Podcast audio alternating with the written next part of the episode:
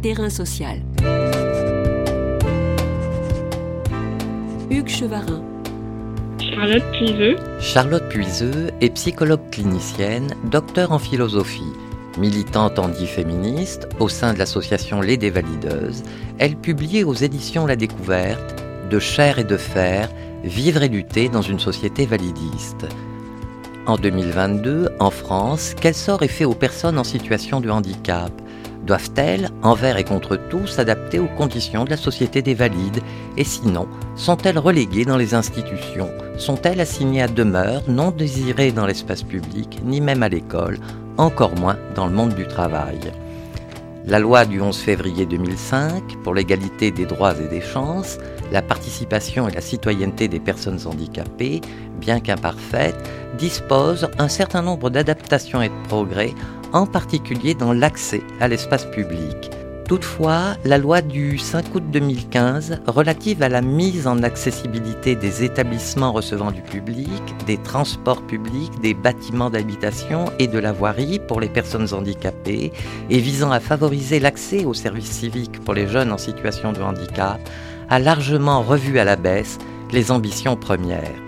Les associations telles les Dévalideuses ou encore le CLÉ, collectif lutte et handicap pour l'égalité et l'émancipation, militent pour un changement radical de paradigme et s'attaquent à cette violence institutionnelle. Il est donc légitime que l'ensemble du corps social s'interroge sur ce qui dysfonctionne réellement dans notre société. Terrain social, aujourd'hui, propose de déconstruire un système idéologique, le validisme. Terrain social. Bonjour Charlotte Puiseux. Bonjour. Quand Sophie Cluzel, ancienne secrétaire d'État auprès du Premier ministre, chargée des personnes handicapées de France, déclarait Le validisme n'existe pas, à quel flagrant déni doit-on faire face? Cela appelle une définition du validisme, et laquelle? Elle n'est pas la seule, malheureusement, à nier l'existence du validisme. Euh, je l'ai vu encore sur les réseaux euh, sociaux suite à, mes passages euh, dans les émissions il y a quelques semaines où je me suis arrêtée justement sur un commentaire qui disait exactement la même chose. Et j'étais tentée de répondre, j'avoue, puis bon, je ne l'ai pas fait, mais je me suis dit, bah, c'est vraiment, enfin voilà, le validisme, il existe malheureusement parce que c'est une oppression bien réelle, vécue par des personnes bien réelles aussi. Euh, avec des conséquences très concrètes dans la vie quotidienne tous les jours. Euh, euh, voilà, donc c'est vraiment une réalité qui existe et c'est essentiel, à mon sens, de lui donner un nom. Donc le validisme, c'est le système d'oppression qui est vécu par les personnes handicapées, définies handicapées par la société. Donc, comme je disais, ça a des impacts très, très concrets. Lesquels en particulier? Dans la vie quotidienne, que ce soit à l'école, au travail. Euh, dans la culture, euh, dans le rapport aussi à la médecine, dans les relations amicales, amoureuses, dans le fait de chercher un logement, euh, enfin vraiment, vraiment toutes les sphères de, de, de, la vie quotidienne. Et puis aussi, ce qui est vraiment important de souligner à mon sens, c'est que ça touche pas une personne ou deux par-ci par-là. C'est pour ça qu'on parle vraiment de système d'oppression. C'est que ça touche l'ensemble des personnes handicapées euh, qui, voilà, qui, qui vivent ces, ces, histoires similaires et qui font que, euh, que le validisme se répand dans toutes les sphères de la société, mais aussi sur toutes les personnes handicapées. Et si on va au bout de la définition du validisme, à quelle société cela nous confronte-t-il? C'est dire en fait que la société construit, euh, se construit sur une hiérarchie des vies. Euh, en donnant euh, plus de valeur aux, vies des personnes dites valides et, à l'inverse en dénigrant, en dévalorisant, en stigmatisant, euh, en violentant les, vies des personnes bah, du coup dites handicapées et en estimant qu'elles ont moins de valeur que celles des, personnes valides. Donc, et c'est vraiment un système de hiérarchie qu'on nous inculque, que l'on soit valide ou handicapé, pour le coup, là, tout individu naît dans ce système euh, euh, qui lui apprend dès son plus jeune âge à détester hein, de façon plus ou moins violente, encore une fois, euh, les, corps et les vies des personnes handicapées. C'est vraiment naturaliser leur, leur, dénigrement, leur dévalorisation et dire, parce qu'en fait, on rejette la faute sur la personne handicapée, sur son corps, son esprit, alors qu'en fait, tout ça, c'est des constructions sociales, c'est-à-dire que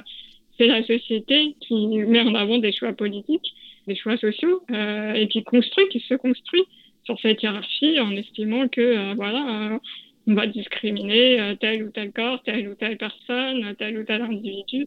et là, en l'occurrence, du coup, les personnes handicapées. Effectivement, le validisme paraît être une construction sociopolitique et il nous faut peut-être essayer d'avoir ou de comprendre comment elle est installée et on peut peut-être commencer par l'école. En cette rentrée des classes, euh, visiblement, la France n'est pas un bon élève dans l'accueil euh, des enfants ou des élèves en situation de handicap. Euh, oui, oui, bah, tous les ans, à cette période, c'est la même, voilà, c'est la même rengaine. Hein. On voit euh, beaucoup d'histoires d'élèves handicapés qui sont malheureusement pas scolarisés, faute euh, d'auxiliaires de vie scolaire. voilà, c'est malheureusement quelque chose qui se répète tous les ans à cette période. Donc il y a plusieurs problèmes par rapport à ça, c'est-à-dire la question euh, aussi des institutions spécialisées. voilà, moi, à mon sens, je milite pour que euh, les, élèves handicapés puissent aller euh, dans les écoles dites ordinaires. Euh, moi, ça me semble essentiel que tous les enfants puissent grandir ensemble et qu'on ne mette pas les élèves handicapés dans des institutions spécialisées. Enfin, c'est important de les fermer. C'est une lutte que je suis pas la seule à mener. Hein. C'est une lutte qui est menée par beaucoup de militantes handi, voilà, par notamment la vie le mouvement pour la vie autonome. Enfin, voilà. L'école est-elle un levier essentiel? C'est vraiment la base de faire grandir, je pense, tous les enfants ensemble et que les élèves handicapés puissent aller dans les écoles ordinaires et pour ça qu'ils puissent avoir les aménagements dont ils ont besoin. Donc, euh, on parle beaucoup des auxiliaires de vie scolaire parce que euh, c'est vraiment un des, piliers, je pense, de, la possibilité pour ces enfants d'aller à l'école, euh, d'être accompagnés dans les gestes pour lesquels ils ont besoin d'accompagnement. Donc, ça peut être des accompagnements très divers. Hein. Après, euh, moi, par exemple, j'ai jamais bénéficié d'auxiliaire de, vie scolaire. Euh, pourtant, j'en aurais eu besoin. Euh, parce que voilà, j'avais des difficultés ben, pour euh, tout ce qui était gestes physiques. Donc, euh, déjà, tout bêtement, euh, pouvoir enlever et remettre son manteau en rentrant dans l'école, pouvoir sortir ses affaires, s'installer à la table, pouvoir aller aux toilettes, pouvoir manger à la cantine. Enfin, tout ça, en fait, c'était des gestes qui étaient du coup faits par mes camarades de classe. Donc, c'est, c'est, c'est assez, sauf l'aide à la cantine où j'ai pu bénéficier d'une aide, mais c'était une, une personne du ménage, en fait, qui venait m'aider euh, juste pour le passage de toilette. Euh, et après, quand j'étais au collège, c'était une pionne qui venait m'aider pour, euh, mais c'était pas quelqu'un qui était spécifiquement, euh, enfin, qui, qui m'aidait spécifiquement. C'était quelqu'un qui faisait ça en plus de son travail dans l'établissement. Pour moi, ça aurait été vraiment très bénéfique euh, d'avoir une CRD scolaire parce que parce que je vois que ben, ça aurait déjà déchargé mes camarades de quelque chose que qui n'étaient pas censés faire. Hein. C'était des enfants comme moi, donc ils étaient, ils n'étaient pas obligés de de sortir mes affaires, de mettre mon manteau, de m'accompagner dans l'ascenseur. Euh, donc en fait, à chaque fois, c'était du stress parce que je savais pas déjà si elle accepterait. Euh, donc c'était toujours en tension. Euh, voilà, c'était beaucoup d'angoisse et du coup, bah, je pense que c'était pas forcément bénéfique pour ma scolarité. Et, et je vois qu'aujourd'hui, bah, c'est quelque chose qui se reproduit encore pour beaucoup d'enfants handicapés qui n'ont pas ces auxiliaires de vie scolaire. Certains, certaines ne peuvent même pas aller à à cause de ça. Ah, donc euh, oui, c'est déjà euh, du validisme dès le début et, et, du coup on exclut les, encore une fois les, les, élèves handicapés et on empêche les élèves de grandir tous ensemble. Dans votre propre parcours scolaire, euh, vous, Charlotte Puiseux, qui êtes atteinte d'une amyotrophie spinale, vous avez réussi à faire des études supérieures. Mais somme toute, ça n'a pas été simple. Diriez-vous que c'est la société donc qui dysfonctionne parce qu'elle n'accompagne pas les personnes en situation de handicap, les, laissant seules face à des difficultés parfois insurmontables? Si on ne donne pas à ces élèves euh, bah, les accompagnements dont ils ont besoin, euh, beaucoup vont devoir rester à la maison et pourront pas aller à l'école tout simplement.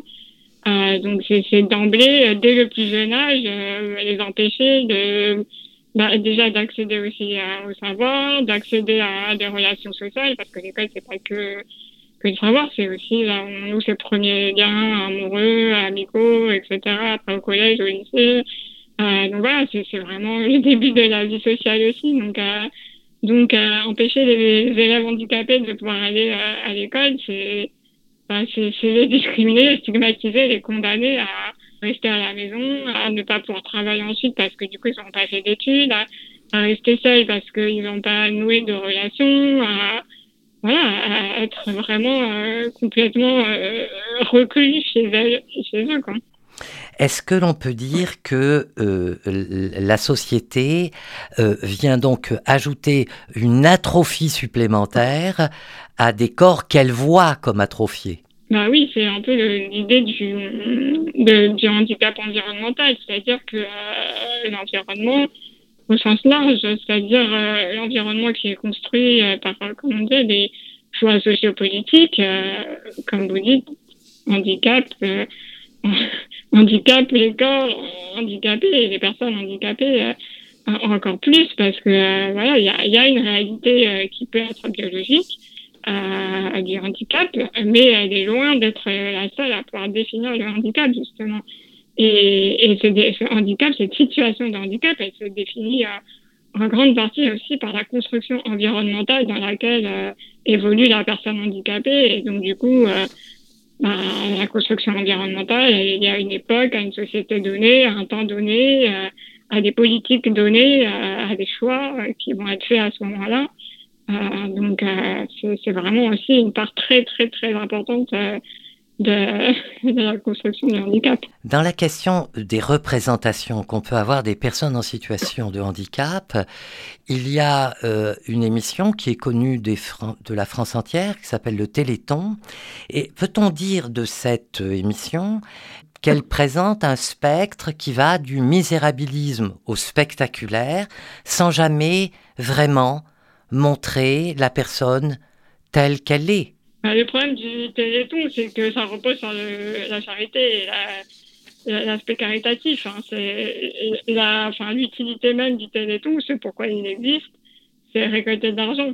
Si on rentre dans cette logique, euh, forcément, pour euh, donner envie aux gens de, de, bah, de donner de l'argent, euh, on utilise des images euh, qui vont qui vont leur donner envie, c'est-à-dire euh, qui vont dire voilà, euh, ces pauvres petits enfants, parce qu'on parle beaucoup des enfants quand même au téléthon, ça donne plus envie euh, de donner de l'argent. Donc on explique euh, voilà la, difficulté, euh, enfin que ce sont des personnes qui ont besoin euh, de cet argent pour vivre, pour on est vraiment dans une logique caritative qui dépolitise en fait la question du handicap parce que on occulte ensuite bah, du coup tout ce qui se passe aussi euh, après quand euh, la personne grandit. Comme je dis, on parle beaucoup beaucoup des enfants en téléthon et c'est pas c'est vraiment pas un hasard. Euh, et du coup, euh, bah, qu'est-ce qui se passe ensuite dans la construction de la personne handicapée? Comme je disais, dans sa vie sociale, dans son accès au travail, dans dans, dans son accès à la culture, quels sont les obstacles qu'elle rencontre et comment justement la société peut vraiment agir pour détruire ces obstacles. Euh, ça, on en parle très peu en fait.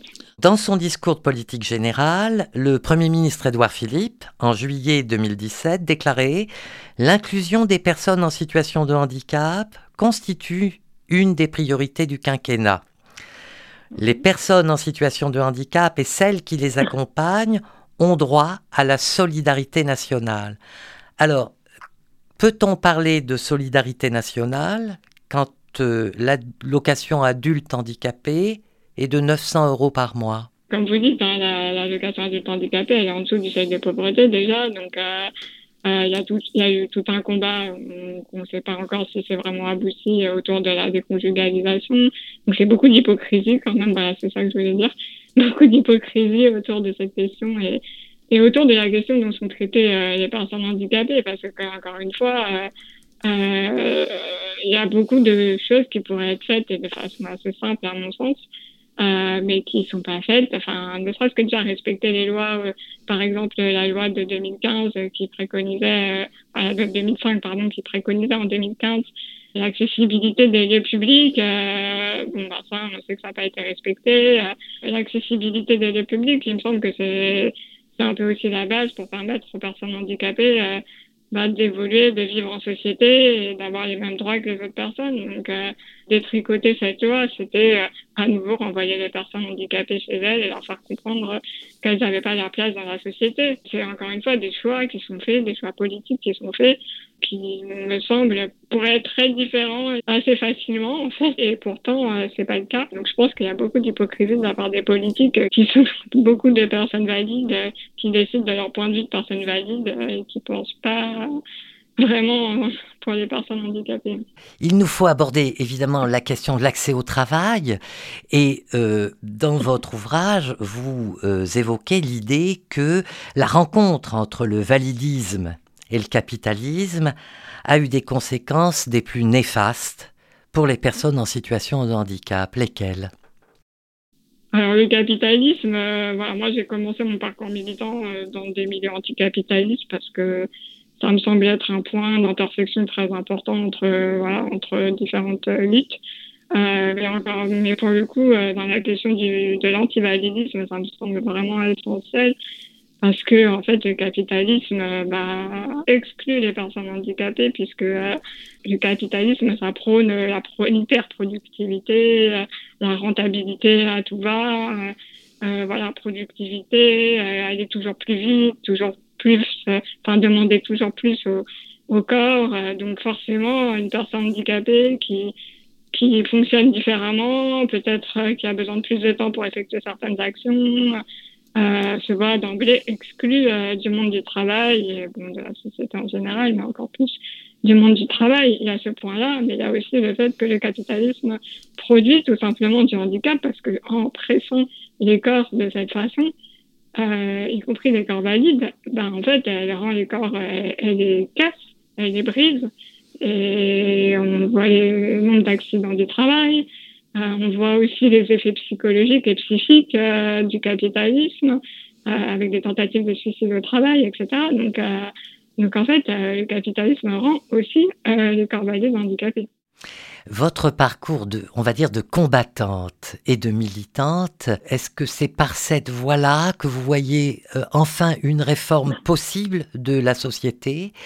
Vous faites partie d'une association qui s'appelle les Dévalideuses, euh, une association handi-féministe. Est-ce que vous pensez qu'il y a un renouveau associatif parmi les personnes en situation de handicap qui est euh, peut-être le, bon viatique, la bonne voie à emprunter? L'engagement, ça a été toujours enfin, important dès que, voilà, dès que j'ai eu euh, la possibilité de, de mettre euh, un peu des mots et sur ce qui se passait dans ma vie personnelle, de comprendre un petit peu les enjeux politiques qui pouvaient se jouer. Euh, euh, voilà, de faire les bonnes rencontres aussi, comme je dans le livre. Euh, donc, euh, du coup, l'engagement, ça, dès ma vingtaine, ça a pris beaucoup de place parce que j'avais vraiment ce besoin, en fait, de, bah, de sortir de cette logique où, euh, qui, où on me disait, où la société me disait, c'est ton corps qui va pas, c'est toi qui, qui est un problème dans la société. C'est ce qu'on me renvoyait partout. Donc, et, et, et, au fond moi, je me disais, mais pourquoi? Pourquoi c'est comme ça? Et En faisant des bonnes rencontres, en me politisant, euh, j'ai compris qu'on pouvait penser des choses différemment. Et du coup, euh, que c'était pas forcément moi le problème, mais que c'était la société qui posait problème. L'engagement, ça a été très important. Ça m'a permis, euh, je pense, presque de survivre aussi. Et je pense, encore une fois, que je suis pas la seule dans ce cas-là, que ça a été le cas pour euh, beaucoup d'autres militantes aussi.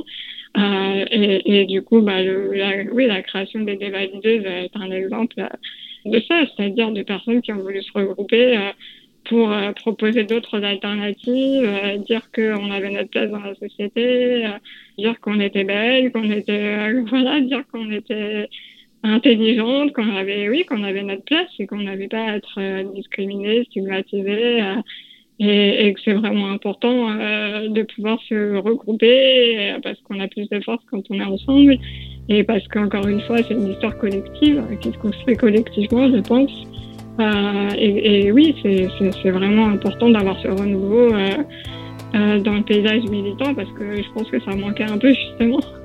Merci Charlotte Puiseux. Je rappelle que vous êtes psychologue clinicienne, docteur en philosophie vous militez au sein des Dévalideuses, association handiféministe. Vous publiez aux éditions La Découverte De chair et de fer, vivre et lutter dans une société validiste. Terrain social. Tous les podcasts du chantier sont à retrouver sur lechantier.radio et sur les plateformes d'écoute.